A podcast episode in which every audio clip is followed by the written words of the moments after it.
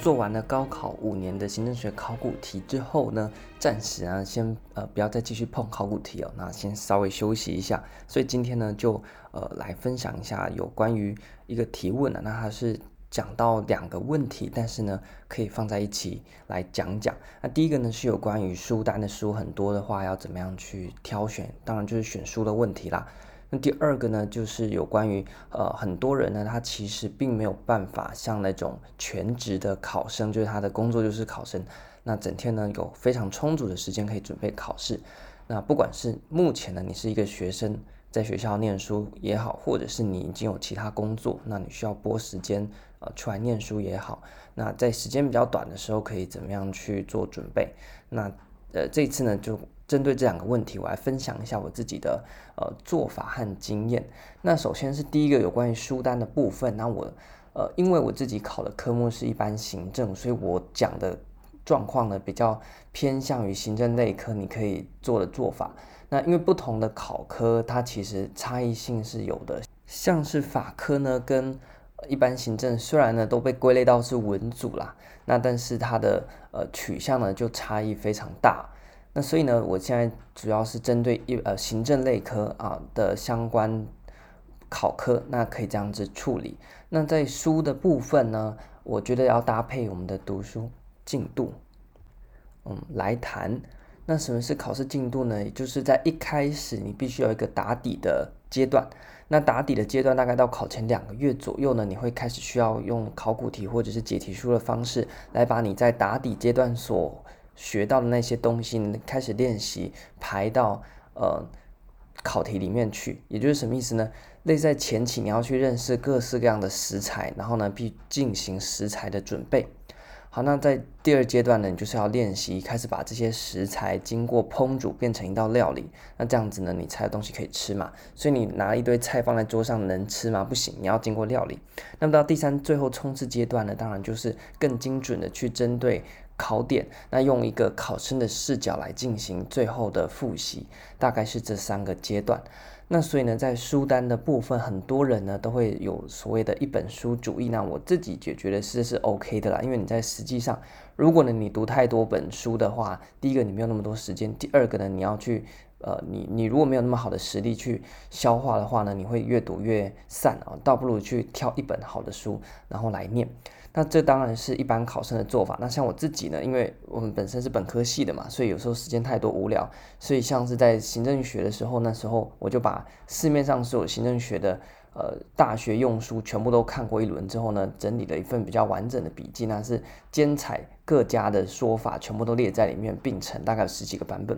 但是呢，一般来讲啊，如果你只要准备国考，你那你不用弄到这样子，你就去买挑那种考用书，不要找那种大学的。呃，教科书，因为大学教科书呢，它就是某一个教授的呃说法。那你去买考用书，补习班或者是出版社出那种，它是已经类似我刚刚做的，它已经把目前市面上的呃教授的书呢都整理过一轮了。那所以呢，建议呢那种打底的那种六七百页的书呢，就买一本。就好了。那如果你真的不安心的话，可以买两本来相互参照，但是要以一本为主，另外一本为辅，不能两本都要认真的啃，你根本就啃不完。那个一本像行政学都六七百页，那个看完一次头就晕了。好，那这本书呢，你当然做法上面呢需要把它读熟，因为它是你打底的。所以如果你是零基础的话呢，那你就必须要好好的把那本书看一下。那一般来讲，行政类科它其实你看应该是都有办法看懂。如果你看不懂，那肯定是那本书的问题，不是你的问题。因为行政类科它真的非常的简单啊，所以呢，它简单的意思是说你自己看就看得懂了。那真的不懂的话呢？如果你没有在上课，没有老师可以问的话，建议你就还是回去翻那个学者的书，因为它是比较详细的在说明。那考用书呢，它是把它简化之后的呈现，所以可能有的考用书简化过头了，你就不晓得它背后的那套原理，那你就必须回去翻啊、那些教授的书。好，那这个是如果你只有自己一个人在念的做法，那你也不用去买，你就去图书馆借一下那些考用书，大概都有。那你就大概翻一下那个单元。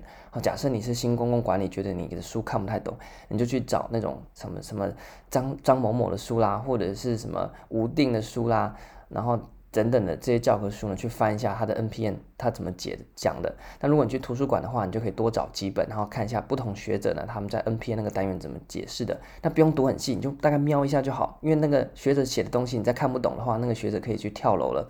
所以呢，应该是你都办法自己看就看得懂。那多看两三个版本。简单浏览过去就好，掌握个大概，诶，你再回去看你的考用书，你大概就能够了解。所以这是针对如果你没有呃，你非本科，然后你也没有在补习，那你找不太到人问的话呢，针对你的考用书在阅读的时候遇到障碍，你可以这样去解决。所以如果你看不懂，你不要太紧张，因为那一定是那本考用书的问题哦。还有你自己可能呃，因为还。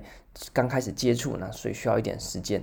那如果真的还是多看两三次，还是不理解背后的意思，那要么就问人，要么就去呃把那些教授的书那个对应的单元翻出来，简单看过。OK，那这样子会会会比较好。那在念法上面呢，也不要一个字一个字认真的去啃，你就大概很快速的浏览方式呢，把那么六七百页的书呢浏览。那你第一次看完之后呢，你一定是看个大概。模模糊糊，像人事行政和财务行政这两个单元呢，我读到现在，我看那些考用书，我看完之后还是觉得不飒飒。那没关系，那个不太是重点。所以重点是在哪边呢？就是你要把你整本书呢快速浏览过去呢，先建立一个大致的体系感，就是什么细节内容那个你不知道没关系，但是你大概知道它大概长什么样子。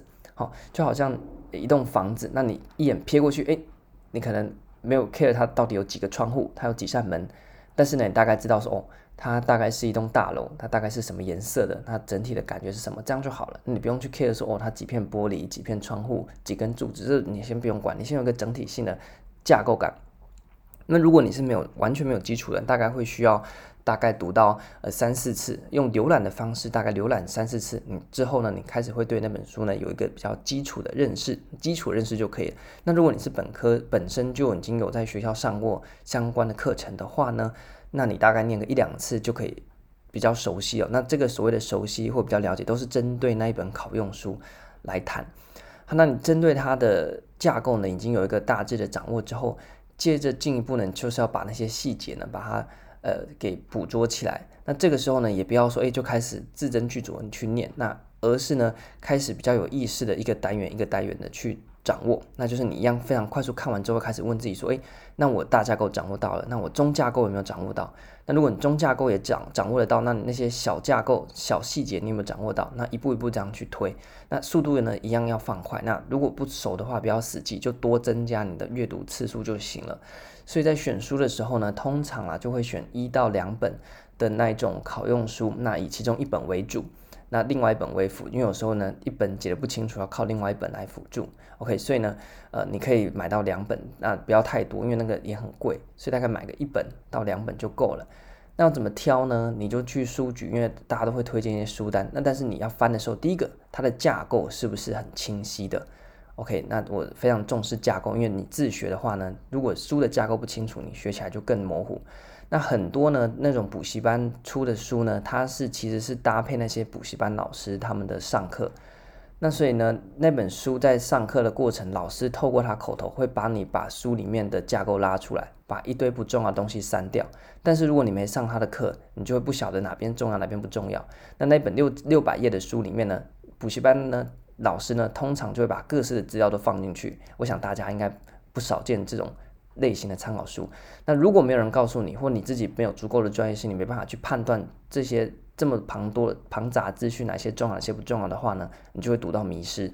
所以，如果你是完全自学而且没什么基础的人，建议你就不要说，哎，这本六百页、七百页很厚很好，然后呢，哇，你看他针对这一点提了五个学者的版本都准准备进去，这个量多呢，不代表它就好哦。那如果你你是没什么基础的话呢？看这种书，你反而会看到晕倒，因为它结结构性太差了。那我宁愿是说它结构性非常的明确，那内容呢就精挑细选哦，最精华的部分就好啊。那这样子的话呢，还比较还比较有助于大家的吸收。所以大家挑参考书的那个标准啊，建议是你不要说以书的容量为越多，有时候不代表越好，但是能力越差，你才要塞越多东西嘛。那你能力越好的最精准的打击，诶，那这样就好。就像他们那个在在做癌症治疗，不是有那个标靶药物吗？那以前最差的药物就是你吃进去之后，把你所有的细胞都打一打一轮，然后呢，趁机去打到那个它的标标的的那个癌细胞。那现在呢，进步的药就是我只针对癌细胞去攻击，我不要打你那些其其其其他的那些呃不不太重要的，或是你一般的身体的细胞。所以那些参考书呢，你应该针对考点去打击才对啊，而不是放了一堆。哦，其他某某某某学者、某某学者的东西都把它塞进去，然后用一大堆表格写一大堆内容，然后感觉好像很丰富，那个都是在打击你的脑容量了，这样真的非常的不好。所以呢，应该是要挑你自己先去翻翻看，去书店翻翻看。那你觉得那本书给你的架构感强不强？你就随便翻一章节就好，你把那个章节呢浏览 browse 过去就好了，你不用管细节。那浏览过去之后，你觉得诶。架构你觉得是哦，是大概清晰的，你有办法掌握的，那那一本你再买。不要说呢，诶，大家都推荐，结果那一本大家推荐是因为搭配补习班老师，所以他可能十页的内容，补习班老师只讲其中三页，那其他七页呢，老师就说，诶，那个大家回去自己额外参考。那你没去上课，你不晓得，回家乖乖念，念十页，那你当然念的会越越念越心慌。但行政学其实不会有这样的状况，所以如果越念越心慌，东西怎么那么杂？那通常呢，就是那本书有问题哦。好，那所以这是选书的部分。那当然像是在挑第二阶段的解题书的时候一样，我有在前面有关于解题书怎么使用的那个呃那一集里面有讲到。那关于这种考古题或解题书，你应该怎么去买，那才是对你有帮助。那以及这个书到底要怎么样去使用？有些人买解题书回来就是来单纯抄他的答案，但是呢，你有没有办法去判断他的答案是好的吗？很多解题书的答案其实都写得很差，那他就只是为了把东西塞进去，或者是让在班上卖钱。那如果你你有办法去挑选到好的，那当然对你有帮助。如果不好的话呢，其实是会害人不浅的。那针对解题书呢，在前面已经讲过了，我们就不再浪费时间讲。所以呢，你书单非常多的书，那其实呢，你建议每一科就是挑个一本为主，另外一本为辅。那么挑书的时候也要有一些技巧，像我刚刚所提到的那些点，那希望呢能够给大家至少有一个比较大要的方向。那这个呢就不是很看个人感觉，而是呢还是建立在一定客观上的基础，那本书的特质，然后呢再搭配你自己看的顺不顺眼。那通常能够让你顺眼的，通常就是符合那些客观上我刚才讲到结结构性比较强的这些呃特质啊。那这样子啊，它基本上呢，我们才会说它是一本比较好的参考书。这第一。有关于第一个问题，那第二个主题针对时间比较少的时候要怎么样去做一个准备？那其实我自己在过去呢准备地特的时候呢，就是时间非常少，因为那时候还在硕一上的时候必修课非常非常的多。那虽然最后没考上，但是呢，我觉得那个读书方式是 OK 的，只是时间呢还是需要呃再增加了。那我们今天在谈到这个备考的过程，一样是在讲行政类科的时候，通常呢我们就类似于那个最大。就是那个摩擦力的有没有？有一个最大静摩擦力，你要克服之后呢，它就开始动。那一样是你要达成到上榜或者是要录取的目标呢，一样有个最低的最少这个科目你需要花费的时间。那过了这个时间之后呢，只是差在说你可以越来越精熟而已。但是你要越过这个时间，你就能够呃顺利录取。那只是今天呢，大家如果没有做精准的准备、精准的备考的时候呢，你就会浪费更多的时间。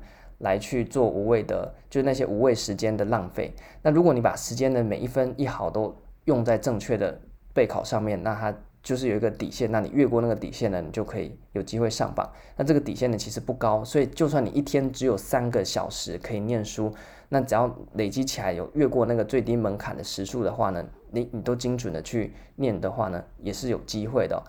那一般人会觉得念得很冗，就是因为他都浪费太多无谓的时间，就类似今天下雨。你说今天下三百的雨好不好？好啊，问题是全部没下，没有下，没有一滴下在水库，你下三百没用。但如果你有下在水库精准的话，你下个五十掉在水库，诶，很精准落在水库五十，其实就已经够用了这个概念。所以你今天读了十个小时，跟你今天只读三个小时，你说读十个小时一定比较好吗？没有。假设他十个小时都没有精准的去读到他该读的，那倒不如你花了二十分钟把那个单元的架构给抓出来了，那你就赢过那个十个小时的。学习，所以我今天要，呃，与其来谈说时间少怎么准备，倒不如说要如何精确的去做准备。那精确的做准备，就针对一个完全没有基础的考生来讲的话呢，那在前期他的投入的方式就不是哦从头开始啃那本书，那这个真的就会开始制造越来越多的呃无谓的时间浪费，那而是呢。应该采取我刚刚所提到的，你先从大架构开始去抓细节呢，完全不要管它。就这本书大架构，最大架构就是那十个章节，有没有？假设如果它照我的区分，我会把它分成十大章节，从行政流变啊，然后人事啦、财务啦，然后公共管理啦、公共政策啦，然后议题呃行政学专题啊，这十个单元，诶，你先掌握出来这个，你就第一步有做到了。那么接着呢，就去抓中架构。那中架构呢，就像是我们在讲行政学流变，诶，它的中架构掉在哪边呢？掉在诶，有分成传经典的行政学理论和当代的行政学理论。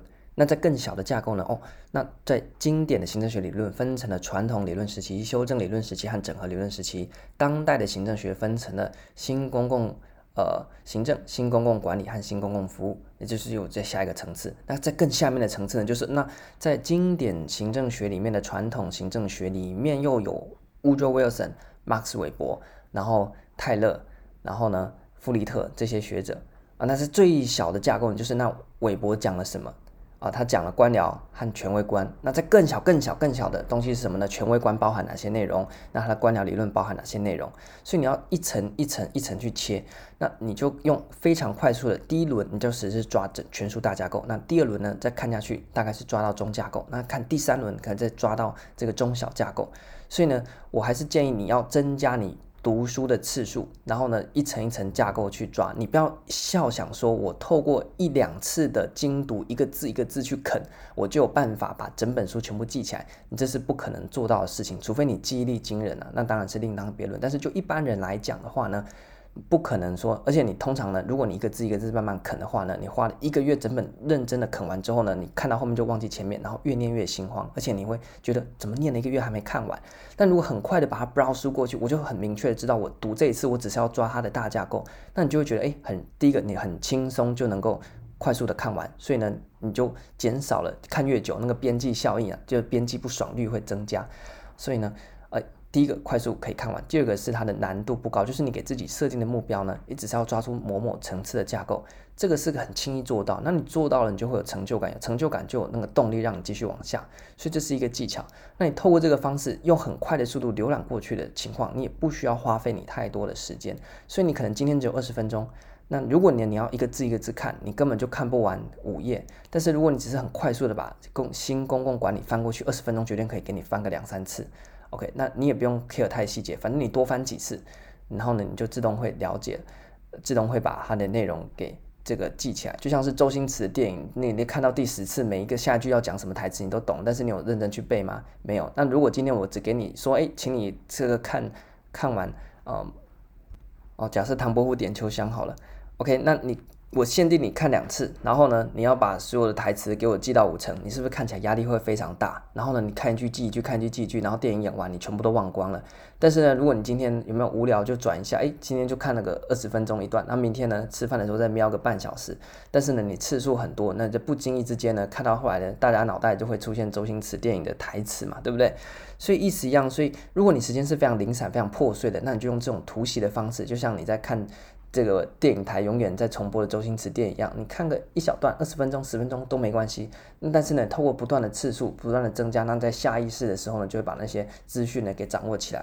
所以呢，哪怕是你只有五分钟，你稍微翻一下，哎，微博是什么东西？你看完看过就算了，看过就算。那透过这种多次的来回呢，你也能够慢慢的把整个学科的东西给补足。那这个都是需要一定时间。那一定时间不是说哦要。要累积几个小时，说你可能需要一个月的时间哦，所以呢，你每天都读五分钟，那你累积一个月才会见见到效果。那你不要想说，诶，那我希望我在一天读十个小时就有这样的效果。它的时间是指说你至少要一两一个一个月、两个月、三个月这样的时间去准备。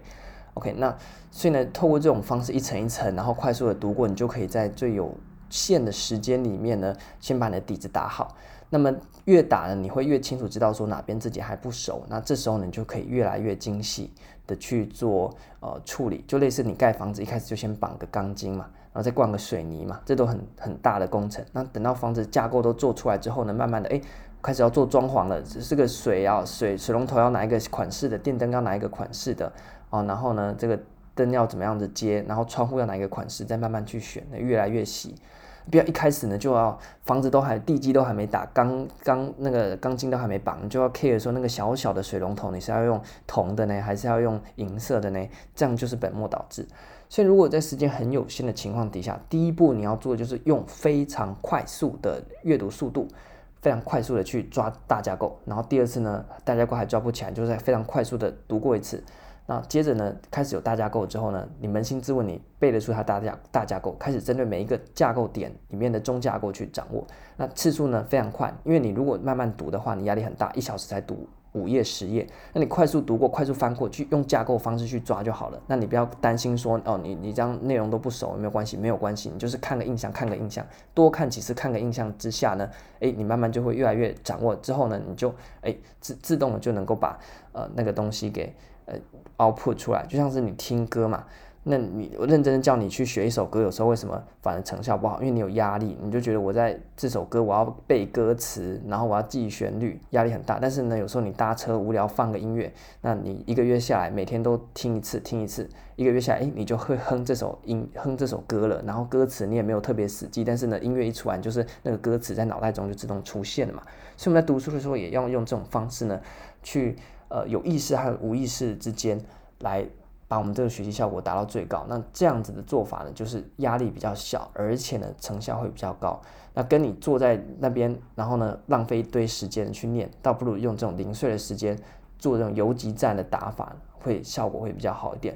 所以是针对时间比较少的时候呢，在初期可以这样做。那等到这个到中期的时候呢，你就开始去针对你的呃解题的技巧去做精进的时候呢，这又是另外一回事。那我觉得呃到那个地步的时候，就可以参考我们前面讲到解题书怎么使用。那那时候有提到你应该用有意识的方式去读那本解题书，去了解它的解题技巧。那这样子的话呢，应该可以帮你省掉很多时间哦。所以你用有有意识的方式去针对。他的解题书的解题内容啊，进行分析啊，从中抽取他的解题思维。